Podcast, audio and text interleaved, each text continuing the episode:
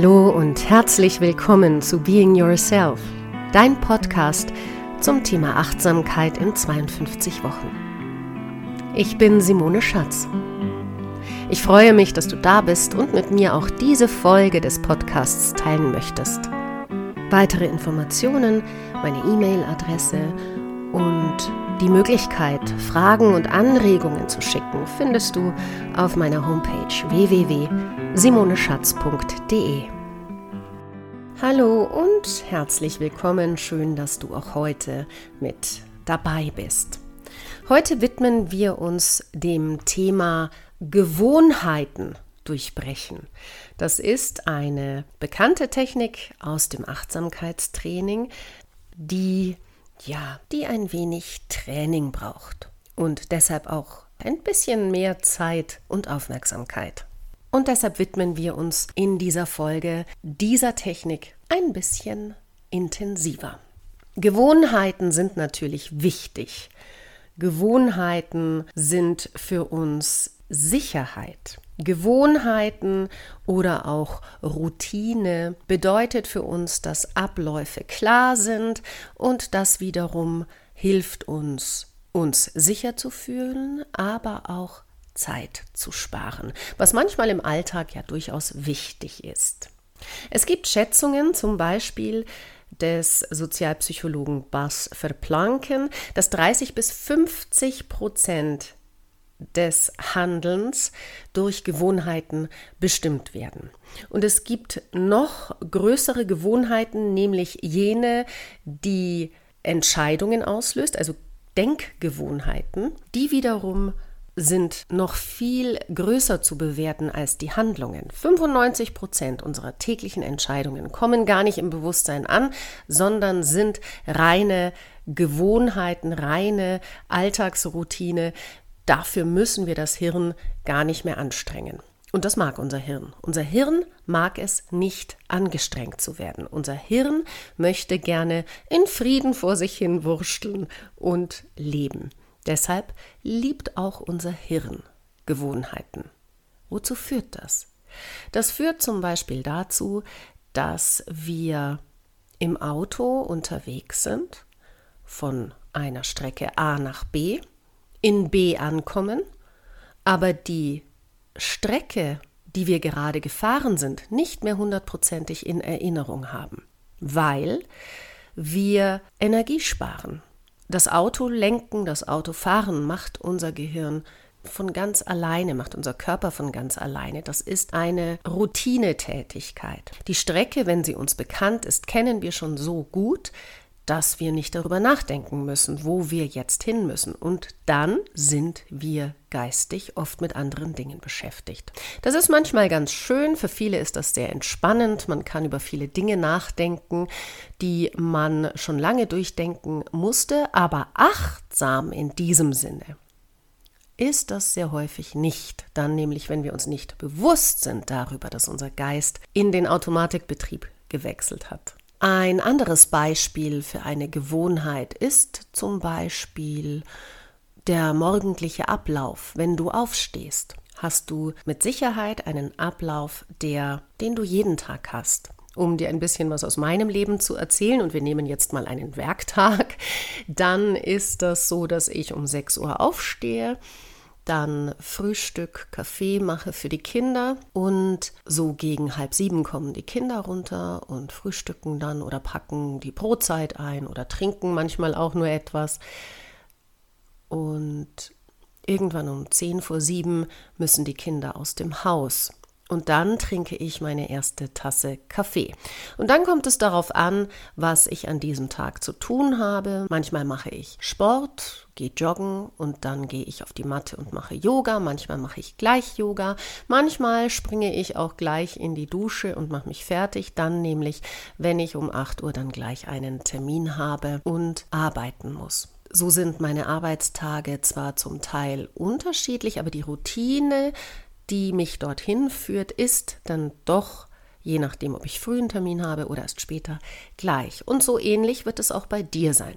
Diese routinierten Dinge, diese Automatismen, die sind wunderbar. Weil hätten wir alles ständig achtsam und ganz bewusst wahrgenommen, wäre unser Gehirn schlichtweg überfordert. Also macht es durchaus Sinn, dass wir in diese Automatismen kommen. Aber manchmal bedeutet das auch, dass unser Gehirn nicht unterscheidet, ob eine Routine jetzt zum Beispiel schädlich ist für uns oder wohltuend. Unser Gehirn unterscheidet dann nicht zwischen gut und schlecht, sondern will einfach eine einfache Lösung anbieten und nimmt deshalb den gewohnten Pfad. Wenn ich es gewohnt bin, abends nach dem Arbeiten ein Bier zu trinken, dann trinke ich jeden Abend nach der Arbeit ein Bier. Egal, ob diese Handlung schädlich ist für uns oder gut. Also findet mit der Zeit, mit jeder Routine eine automatische Handlung statt. Ob diese Handlung wirklich motiviert ist, weil wir das wirklich mögen oder nur weil wir es gewöhnt sind. Also ist diese Handlung zum Beispiel wirklich intrinsisch motiviert, also von innen heraus motiviert. Oder ist sie extrinsisch motiviert, das heißt, von außen eine Motivation kommt oder ein Muss, ist uns dann völlig egal, wir handeln einfach. Glücklicher sind wir, je mehr intrinsische Motivation wir für unsere Handlungen und Gewohnheiten haben. Automatismen sind häufig nicht mehr überprüft, ob sie denn wirklich noch intrinsisch, extrinsisch, ob sie unsere eigenen Handlungen sind, ob wir Lust haben dazu, ob das richtig ist, was wir da machen oder noch in unsere heutige Realität passt. Wir tun es einfach, weil im Allgäu würde man sagen, das hat man schon immer so durch. Also macht man es einfach immer.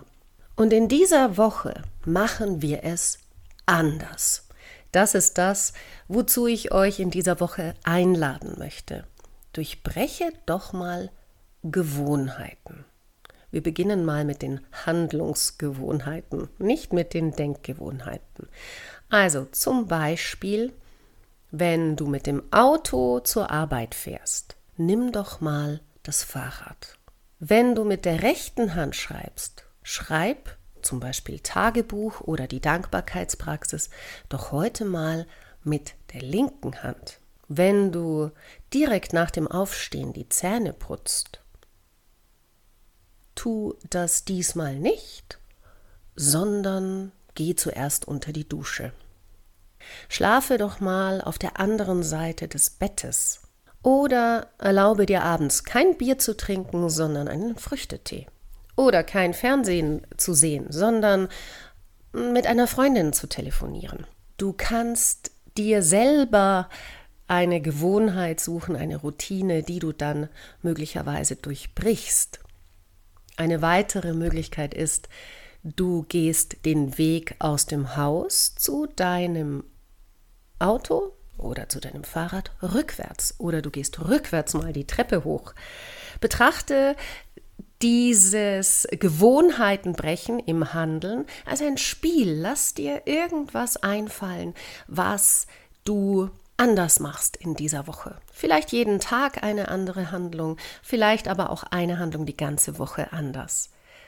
Warum tun wir das? Um unsere Routine zu durchbrechen, um unser Gehirn ein wenig hm, zu überraschen. Denn was das Gehirn macht, wenn du nicht den gewohnten Pfad gehst, ist, es stockt. Es sagt, ups, was passiert denn jetzt? Äh, was macht die denn da? Und genau in diesem Moment bist du als derjenige, der handelt und diesmal handelt weg von der Routine, sofort im Hier und Jetzt und damit in einer wunderbaren Achtsamkeitspraxis. Hast du Lust dazu? Dann freue ich mich, wenn du mir deine Erfahrungen mitteilst in dieser Woche. Wie war's? aus den Gewohnheiten, aus den Automatismen, aus der Routine auszubrechen und welche Möglichkeit, das zu tun, hast du denn gefunden? Schreib mir an simone.schatz.t-online.de Du kannst auch den Kontaktbutton auf meiner Website benutzen, simoneschatz.de oder du traust dich in die Facebook-Gruppe Being Yourself Achtsamkeit in 52 Wochen oder kontaktierst mich über Facebook oder Instagram. In der kommenden Folge, nächste Woche, werden wir uns dann damit auseinandersetzen, wie wir Denkgewohnheiten, Denkroutinen durchbrechen. Jetzt aber erstmal viel Spaß und Neugier bei der Erfahrung, eine Routine, eine Gewohnheit zu durchbrechen. Tschüss, bis nächste Woche. Ich hoffe, dass dir diese Podcast-Folge von Being Yourself, dein Podcast zum Thema Achtsamkeit in 52 Wochen, gefallen hat. Wenn du Fragen und Anregungen hast, dann gehe auf meine Homepage www.simoneschatz.de. Dort findest du auch die Übungen zur Woche zum Download. Ich freue mich sehr über Kontakt mit dir. Und wenn du möchtest, dass ich in einer Folge ein ganz bestimmtes Thema behandle, dann kannst du dort unter Kontakt auch deine Idee hinterlassen. Ich hoffe, dass du dir bis zum nächsten Mal eine gute Zeit machst. Tschüss!